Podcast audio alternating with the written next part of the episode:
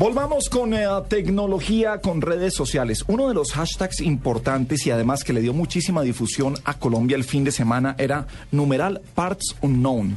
Es el nuevo programa que tiene CNN, ha salido de los eh, programas solo gourmets eh, Anthony Bourdain y ahora pasó a CNN con una visión, eh, um, Diego Carvajal lo ve, antropológica de las ciudades que visita, que también lo hacen los programas de, de pura comida, y pasó Anthony Bourdain por Colombia. En Colombia estuvo visitando La Guajira, pasó por Bogotá, por la ciudad de Cali, visitó Monserrate, estuvo en eh, varios sitios, en Palo Quemado, todos muy, muy culturales. Y del lado de él estuvo Tomás Francisco Rueda Arboleda, Tomás Rueda, chef, eh, propietario de dos magníficos restaurantes en Bogotá, Tábula y Donostia, y queremos compartir la experiencia de lo que es estar con un tipo como, como Bourdain. Tomás, muy buenas noches, bienvenido a la nube en Blue Radio. Hola Gabriel, ¿cómo están todos ustedes? Muchas gracias por la invitación. Bueno, sí, co- como todo toca decirle qué pena llamarlo a esta hora y en un día festivo, pero bueno, aquí estamos. Tomás, No, no te preocupes. la, la experiencia de conocer a un tipo como Bourdain y, y- y de poder llevarlo a donde usted hace mercado, de poder llevarlo a palo quemado, de poder disfrutar y compartir cosas de Colombia, ¿cómo fue? No, pues fue una experiencia fantástica. Realmente cuando yo empecé a cocinar, eh, uno de los muchos libros que me inspiraron fue el libro de él, ¿sí? Y obviamente pues todos sus programas pues son muy divertidos, muy amenos de ver y, y pues fue todo, pues una gran felicidad para nosotros pues que, que nos llamaran y que quisieran estar con nosotros en el programa. No solamente se dedicó a hablar de, de comida, entrevistó también a Héctor Abad, hablaron de, de violencia en nuestro país, mostraron contrabando en La Guajira. ¿Cómo se siente y cómo es un operativo? ¿Qué tan vigilado tiene que estar eh, eh, Anthony Bourdain como para que usted se lo lleve a, a- a palo quemado, a revisar verduras y frutas y a tomar jugos y a, no sé, al caldo de costilla? No, pues yo me imagino que ellos, ellos sí toman unas medidas, pero no hay nada de guardia alrededor de él ni nada. Hay un chico por ahí que lo va cuidando y alguien imagino que, que pues que les va diciendo por dónde entrar y todo eso, pero no nada de guardaespaldas ni nada de esas cosas. El man es muy tranquilo, muy relajado. Yo no sé si cuando fueron a, a los llanos y a todas esas cosas, de pronto el operativo era un poco mayor, pero acá en Bogotá todo muy tranquilo. Tomás, eh, dos cosas. Lo primero es, eh, solo aparecen un par de restaurantes en las 10 cosas que, que- que- de las que habla Anthony Bourdain. Y por supuesto el primero, después de haber ido a, a Palo Quemado, como decía Gabriel, es haber, es haber ido a su restaurante donde Anthony Bourdain recuerda haber comido pasta corta con, cho- con salsa de chorizo, unos Sí. cangrejos de agua dulce y un osobuco, pero que usaba carne de res en vez de ternera. Eh, Sí. no, no- no es la combinación más colombiana, digamos, pero igual le, le marcó tanto la atención a, a Bourdain, que es de lo que habla. ¿Cómo fue este tema de cocinar para él y cómo fue esta retroalimentación en directo? Eso tiene que ser como cantarle uno al rockstar de uno.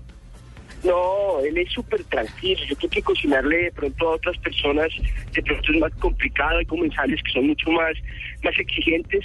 Él es una gran persona que disfruta realmente del buen sentarse a, buen a, a buen- a comer ya y a disfrutar de la buena comida. Él no es un crítico de gastronomía ni, ni una persona pretenciosa en esas cosas. Es una persona muy amable, muy contenta y pues disfruta de todo, ¿sí? Eh, Tomás, eh, ¿qué toma? Hoy estábamos hablando con nuestros personajes, empezamos que cuál es, eh, cuál es su trago. ¿Qué toma Anthony Bourdain? ¿Qué pidió de trago cuando estuvo con usted? Cerveza y aguardiente. ¿Ah, sí? ¿Y eh, Sí. con, qué, con se baja el aguardiente? Porque esto para, para un gringo, eso, eso, bajarlo es complicado. Dependiendo de las cantidades también, ¿no? De pronto para un gringo, para Anthony, no creo, después de, Sí. de viajar por todo el mundo, de haber probado de todo, eh, es igual, sí. él es muy contento y como que no, no- él no es tan sibarita y tan, tan vivo en la gastronomía, él es una persona sencilla como nosotros que disfrutan de todo. Y- Es muy simple, él es muy sencillo. Tomás, ¿y qué sintió usted que lo sorprendió? Que lo que él quedó sorprendido por su sabor o por la costumbre. ¿Qué fue lo que cree que, más le llamó la atención a él en su visita acá? Anthony yo creo que lo, pues, haciendo como un resumen del programa, pues a mí lo que me pareció fantástico fue que hace unos años yo creo que no había un programa que hablara de nosotros, de Colombia, como lo hizo Anthony, ¿sí? Todos los años de guerra y narcotráfico y de pronto pues aparecen programas como, como estos que muestran pues como otro espíritu, otra visión de, gente haciendo bien las cosas, de colombianos que hemos tratado, no solamente yo, yo tuve la suerte de salir yo, pero somos millones de colombianos que estamos tratando de hacerles bien las cosas, de disfrutar, de hacer una reflexión de, pues, de nuestro país y nuestro territorio, alejándonos un poco del, del narcotráfico que nos ha permeado tanto y de pronto aparece un programa como CNN, pues es lo bello, de pronto ha sonado un poco chi- chicanero, pero casualmente pues en dos semanas eh, pues fue con Anthony y estuve con Ferran, Adrián y, y los dos coinciden en algo muy valioso, es una palabra que dice, ellos dicen hospitalidad. Ajá. Y el colombiano es un, nosotros somos personas muy alegres, muy hospitalarias, muy, muy dados, muy abiertos a, a todos, ¿sí? Y eso es una, una excelente imagen que nosotros estamos dando al exterior. Nosotros somos personas muy chéveres, somos muy buenas papas. No, y es que eh, aquí, aquí que miramos todo desde la perspectiva digital, precisamente ese hashtag de Parts Unknown se refería a todo eso, como que qué bien le está pasando Burdain, qué rico, qué gente tan querida, hablaba, y todo, no era, no era en español, era en inglés que la gente estaba eh, poniendo los tweets con el hashtag de- del programa sobre lo que estaba viviendo Anthony es Bourdain. amable. Sí, siempre es amable, Juanita. Bueno, ¿y nunca se comió un ajiaquito, una bandejita paisa como lo más típico o fueron cosas así como las que describía Diego eh, hace un momento? ¿O no Pues, tienen ni idea? eh, eh, no, él se ha comido esas cosas. Creo que en la primera visita sí le dieron, le dieron sancocho, Sancocho le bandeja comuna. paisa. No, yo lo vi comer tamal. Y sancocho y no y comió en la y comió en la playa, comió comió cazuela de mariscos hecha ahí en caliente. Claro. ¿Hay algo que de pronto no le haya gustado, que, que le haya parecido realmente feo? No, es que yo sepa que ya me ha dicho, no, pero es que él, él le pone alegría a todo. Él es muy parecido, yo también creo mucho en eso. Todo es rico si está bien preparado, ¿sí? Y como que, como mi mamá decía, uno hay que aprender a ser buena muela y no ponerle pereque sobre todo. De antojo, verdad, ay, yo-. Yo ahí sí te voy a decir una cosa, a mí una changua, por más bien que me la preparen, yo no le entro a la changua. Mañana repito, dos fre- sí. changuas. repito fresco. Sí, pero hablando de, de cocina colombiana, ustedes me decían, pues bueno, lo que yo le di de pronto no, no es tan colombiano, pero realmente sí es muy colombiano en el sentido de técnicas y productos, ¿no? Claro. Como que mm, el, el- el cangrejo es un excelente producto que me llega al restaurante y unos pescadores que cuidan muy bien la captura, cuidan la, la talla del cangrejo, la cuidan, la hembra que tiene huevos la devuelven y todo es producto nacional, ¿sí? Yo soy muy, muy amigo de la cocina colombiana, de su recetario popular, pero pero creo que lo que hay que hacer una reflexión es qué es el sentimiento de la cocina colombiana, ¿no? Y ahí es donde de pronto los platos que nosotros ofrecemos, pues sí, toda su columna vertebral está hecha a través de una reflexión de lo que son pues nuestro territorio, nuestros valles, nuestros ríos, nuestros mares, etcétera. Tomás, Ahí sí se nota Colombia muchísimo. todo el que usted tocó el tema de la hospitalidad y todo el que haya ido a comer a Donosi, el que haya ido a comer a Taula, eh, lo reconoce usted como un bacán, aparte que sea el chef. Lo que no sabe todo el- o sea. No, no, no, ah, tiene fama bacán desde el ejército. Lo que la gente sí no se acuerda, o lo que muchos no saben, es que usted tocaba también con catedral en el Sí. colegio. A rockero duro. Durísimo.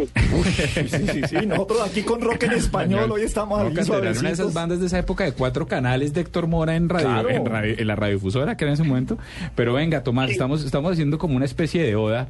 Usted entenderá que Gabriel es mucho mayor que nosotros y está Ave jugando con el tema que respetamos por su edad. Sí, y está, está- y está trabajando Yo con el crecí tema con de- Tomás. y está trabajando. De su pensión. Eh, Está trabajando, sí, es- eh, está trabajando con el tema del rock en español. Usted que tocó en Catedral, ¿qué se acuerda de esa época? ¿Con qué creció usted? Numeral, yo crecí con... Y no tiene que ser necesariamente ni Charlie ni Fito. Usted tocaba con Catedral, con Marlo Ávil, con Ultrágeno. ¿Qué, qué, qué- ¿De qué se acuerda usted? ¿Usted creció con qué musicalmente? No, yo crecí, yo crecí con, pues de música de afuera, pues con lo que todos siempre hemos escuchado, con Led Zeppelin, con los Rolling Stones, ¿sí? Y ya por esa época escuchábamos más, era eh, pues todo el movimiento de Seattle, el grunge, entonces escuchamos Pearl Jam, Nirvana, ya se Soundgarden. Modern, Love Bone. Y acá de Colombia me acuerdo pues muchísimo, evidentemente, de Marlo Ávil, de Las Almas, de Juanita Dientes Verdes, de la derecha, de Terciopelados y ese movimiento tan chévere que hubo hace unos años en Bogotá, pues que todos los fines de semana había conciertos y nos uníamos dos, tres bandas y montábamos un concierto con dos, tres bandas y la plata iba para nosotros y nosotros cargados amplificadores. Claro. Pues era todo muy rockero, muy punqueto, muy hecho a las uñas y pues de ahí salieron grandes cosas, ¿no? Venga, una canción de rock en español que nos, que nos recomiende para oír esta noche aquí en la nube. ¿Qué les puedo recomendar? Eh, ¿Qué oye usted? ¿Qué tiene? ¿Qué tiene? ¿Sabe cuál? ¿Cuál? Usted conoce, ustedes en, en- en la reflexión de, de rock and roll colombiano nunca nombraron a Popper. Popper es una bandita ¿Se de hace unos años ¿Quiere oír Popper? muy muy guardadita. ¿Qué Y quiere es- de Popper, mi doctor?